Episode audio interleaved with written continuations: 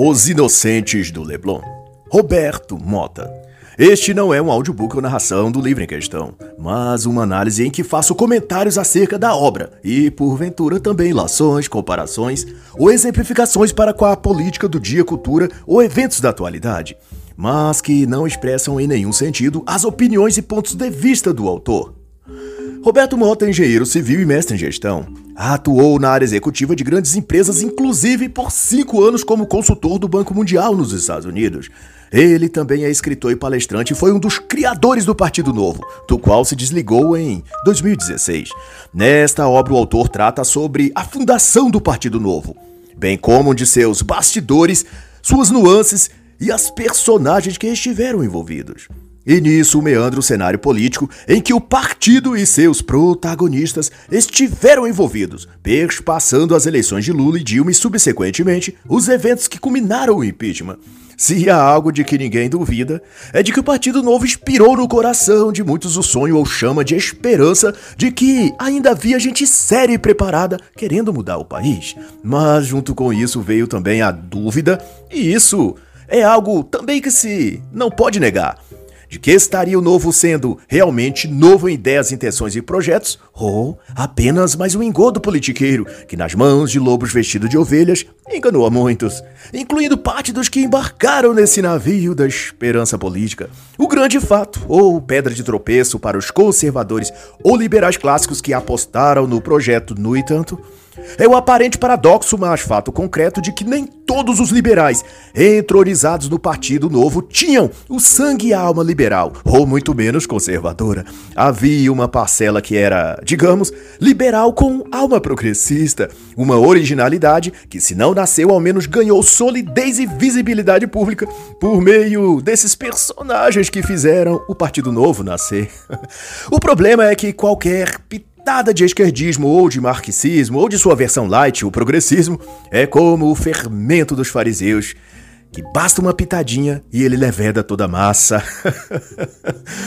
Mas em relação ao Partido Novo, as perspectivas não poderiam ser mais promissoras. O Novo era o primeiro partido da história do Brasil a ser concebido sem a participação de políticos, e nesse sentido ele era algo realmente novo.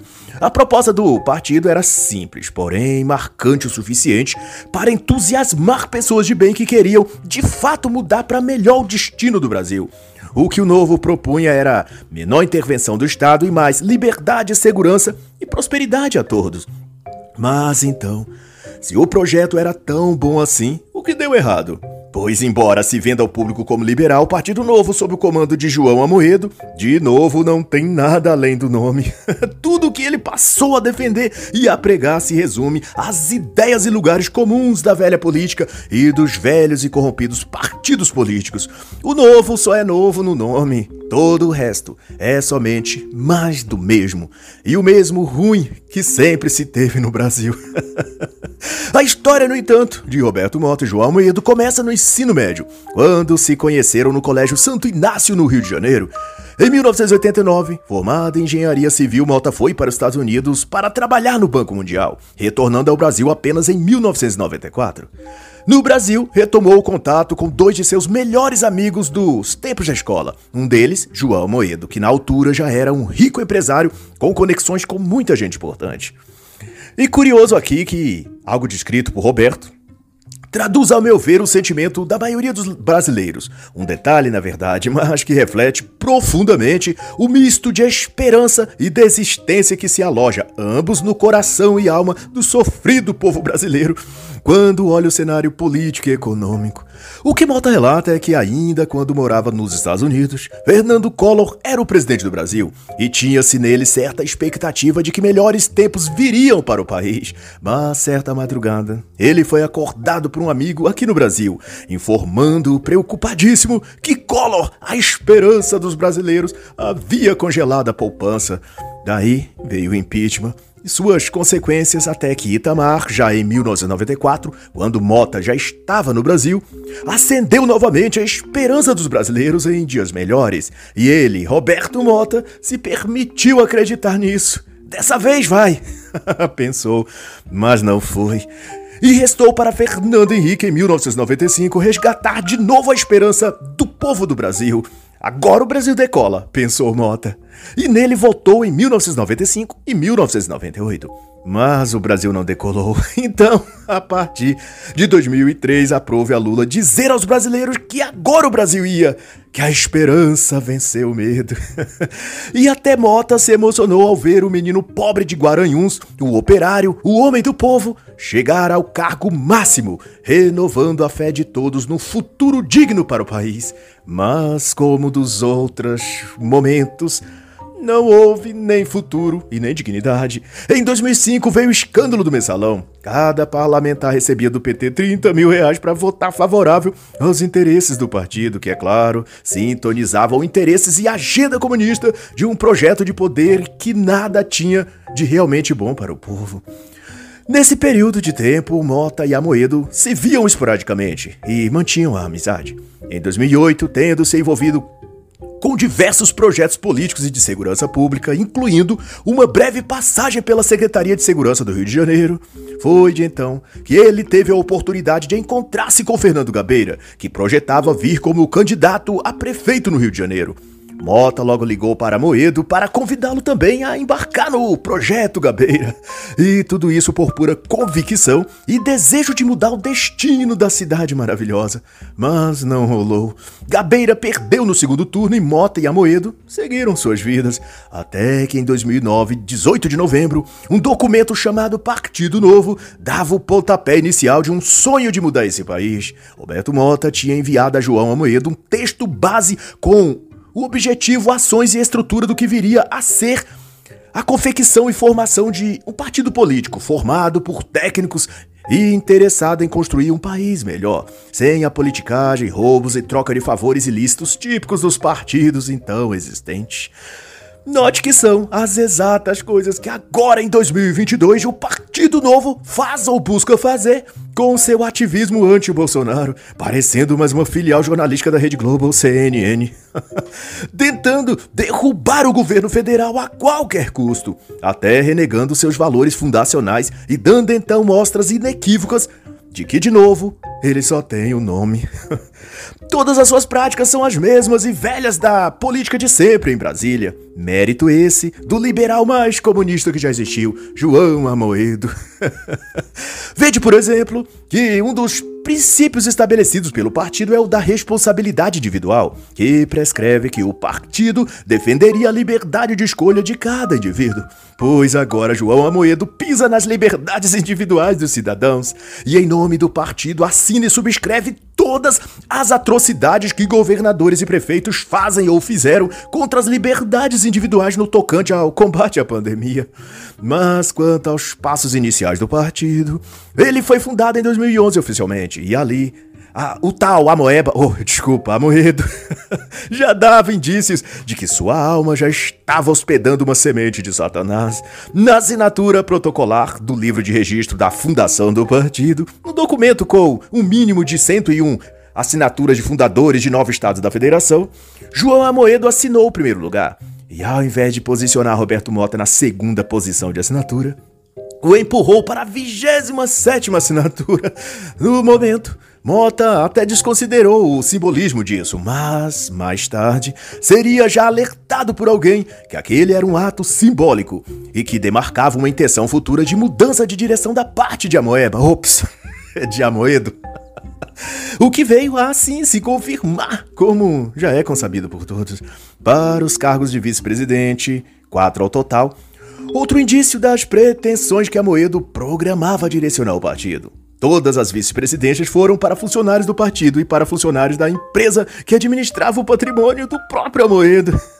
o que indicava que ele estava, na verdade, mantendo sozinho o controle de tudo, já que todos os vice-presidentes estavam numa relação hierárquica ou financeira dependente dele diretamente. Na prática, portanto, ele era o único e supremo controlador do partido, o centralizador. Também uma prática comum de todos os velhos partidos da política brasileira. O Partido Novo já teria, portanto, nascido com cara de velho. com as práticas também. Em 2017, entra em campo o MBL. E Roberto Mota o recebeu em sua casa para uma reunião informal. Estavam lá Kim Kataguiri, Outra decepção política, Renan, que dispensa comentários, Fernando Holliday e Arthur Mamãe Falei. Esse sim uma decepção ambulante. em 2018 e 2019, se mantiveram as relações de proximidade entre o Novo e o MBL. E tendo já conhecido Paulo Guedes, agora, Mota esteve com o Sérgio Moro, o traidor, que era então o ministro da Justiça, e Roberto Mota tinha um projeto incrível de segurança pública e tentava fazê-lo sair do papel. Vale ressaltar que a essa altura Mota já tinha se desligado do novo e em 2019 afastou-se definitivamente também do MBL. Depois que percebeu a mudança de rumo deste, aproximando-se de Sarney, Temer, Collor, Lula, Dilma. Ai, ai. Convidados de honra, inclusive, do 5 Congresso Nacional do MBL. Mas, se tudo isso teve um saldo positivo, toda essa maratona política de Roberto Monta é que ele acrescentou conhecimento e experiência ao seu cabedal ideológico, no melhor sentido do termo. E agora, além de segurança pública, também tinha profundo conhecimento de guerra cultural, marxismo e tudo o que a esquerda promove em todo lugar no mundo. Em 2015, todavia, diversas insatisfações criaram um profundo mal-estar em vários integrantes do partido, motivado pela mudança de propósitos e abandono gradativo dos princípios do partido. Como resultado, desativou-se núcleos importantes e trocou-se a liderança de outros. E em 7 de agosto de 2015, convidado a uma reunião com João Amoedo, este comunicou a Mota sua remoção do cargo de presidente estadual. Logo em seguida, ao aproximar-se o período das prévias da escolha de candidatos para a disputa das prefeituras e câmaras de vereadores, houve outro embate. O senhor João Amoedo, tratando o partido como seu souvenir particular, criou inúmeras dificuldades para que Mota saísse candidato. Surgiu calúnias, fofocas e uma ferida que dessa vez não poderia ser sanada. E de então, no dia 17 de julho de 2016, Mota se desligou oficialmente do Partido Novo. E devera seria também o provável fim de uma amizade com Amoedo que perdurara 36 anos. Mas Mota não foi o único e nem o último a ser boicotado, inviabilizado e traído pelo Partido Novo. O próprio ex-ministro do Meio Ambiente, Ricardo Salles, sofreu o mesmo tratamento à medida que Amoedo ia dando ao Partido Novo cada vez mais uma cara de partido velho, ou melhor, de um partido novo com práticas políticas velhas. E tudo isso Faz-se notar, era uma mudança não apenas de paradigma, mas de ideologia. E como se foi ficando cada vez mais claro e nítido, a partir de 2021 e 2022, tornou-se impossível esconder que o novo, Amoedo e sua claque do MBL venderam a alma ao projeto Comuna Globalista.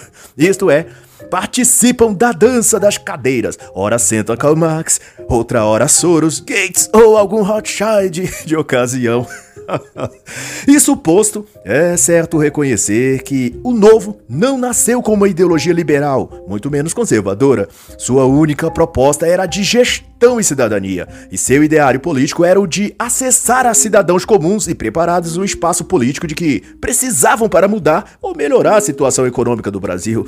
Contudo, foi ficando demarcado que nenhuma mudança política consistente pode ser feita sem uma profunda mudança cultural.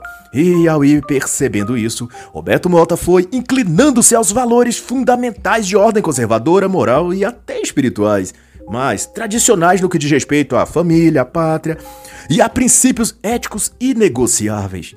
E quanto mais lia filósofos antigos e quanto mais ampliava sua experiência literária e observava o mundo, mas ele se convencia de que uma guinada conservadora no mundo era o que poderia servir de antídoto à brecha moral e política que a sociedade moderna deixara abrir em si. Mas, no entanto, o Partido Novo, na gestão do senhor Amoedo, fez um percurso inverso. Foi declinando a valores ou subvalores que justamente afundaram a civilização atual. O Novo foi abraçando ideais globalistas, iniciativas marxistas culturalmente e passando a defender uma agenda totalitária e até ditatoriais estabelecem-se notoriamente ao espectro comunista e de Estado grande, coisas muito antagônicas a qualquer projeto liberal, coisas que estão alinhadas com nova ordem global, grande reset, etc. Muito, mas muito estranho. Hum? E se por um lado Mota se familiarizava com Horowitz em A Arte da Guerra Política, Sowell em Os Intelectuais e a Sociedade, com Hayek em O Caminho da Servidão, ou com Scruton em Como Ser um Conservador, João Amoedo, embora não leia nada que preste provavelmente, estava talvez por simbiose mais nivelado com o turbo tecno macho nazi-fascismo de Márcia Tiburi. ou o feminismo negro de Djamila Ribeiro. Ou até, quem sabe, o socialismo humanista do próprio Che Guevara. Mas seja como for, uma coisa é fato. O novo que Amoedo fez ser o seu partido tinha todos os tons de quaisquer partidos de esquerda ou tucano, que no apagar das luzes, quando as cortinas se fecham, também à esquerda. E o produto final do Partido Novo tornou-se, portanto, tão fétido e nocivo que qualquer outro partido imundo que já compõe o excremento político de Brasília. todos juntos, bem pertinhos ali no vaso sanitário, ficam todos tão parecidos que dá nem para saber de qual ano saiu aquela merda. É só tapar o nariz da descarga e esperar que desça tudo bem rápido para o esgoto mais fundo que tenha. Assim, não fosse a diferente cara feia de cada um deles, não daria nem para saber quem é quem. E confundiríamos Lula, FHC, Aécio, Temer ou Amoedo. e passa dia e vão ainda mais parecendo gêmeos siameses. Ou ainda melhor, se parecem as dis tintas mais parecidas, cabeças da hidra de Lerna da mitologia grega. Aliás, essa é uma imagem que ilustra bem essa corja política a qual se inclui o Partido Novo de Amoedo e o MBL. A hidra de Lerna tinha corpo de dragão e várias cabeças de serpente, que inclusive podia se regenerar se fosse decepada. E não foi isso que aconteceu com o ex-presidiário que o STF soltou? a cabeça petista tinha sido arrancada do corpo político do dragão, mas a magia maligna de Faquin a fez ressurgir ainda mais carnívora que antes. E agora os onze magos das trevas aplaudem e celebram seu feito de dentro da sua caverna sombria da desesperança, que fica na Praça dos Três Poderes em Brasília. e de tal que, creio eu, o laranja que estampa as cores do Partido Novo, concordando com o brilhante comentarista e escritor Rodrigo Cosantino, talvez seja só e nada mais que um vermelho desbotado do Partido dos Trabalhadores, o PT. Quem sabe o PT esteja para lançar uma literatura de terror político e nomeá-la de 50 tons de vermelho. E o Partido Novo venha tentando ganhar o papel de protagonista nesse seriado de horror. Mas o que deveriam fazer é uma faxina cerebral, examinar a própria consciência e deslindar os rumos e caminhos que o Partido Novo tomou. E se essa nova rota o estará levando ao melhor ou ao pior lugar. E poderiam começar refletindo no péssimo resultado de 2020. Dos 34 candidatos a prefeito que o partido lançou, apenas um foi eleito. Ah, fora isso, tem a virada de mesa radical quando o partido adotou a postura de oposição fanática ao governo, cujos muitos apoiadores tendiam a simpatizar com a proposta política do Partido Novo, como se estivesse a disputar com o PT ou o PSOL a função de opositores fanatizados anti-bolsonaristas de tempos integral. e como disse o próprio Mota no epílogo desta obra, na página 186, para essas pessoas o poder é um veneno terrível. Eu só acho que faltou ao fim dessa frase uma foto 3x4 do senhor João Amoedo, ali, em destaque, porque para mim ele é o sinônimo mais perfeito para as palavras inveja, arrogância, dissimulação, trairagem e ambição pelo poder. Mas assim, encerro esta análise com o seguinte trecho do poema de Carlos Drummond de Andrade chamado Os Inocentes do Leblon. Diz no poema, e se aplica muito bem a Amoedo e ao Partido Novo, os inocentes, definitivamente inocentes, tudo ignoram. E assim, encerra a análise da breve obra Os Inocentes do Leblon, de Roberto Mota.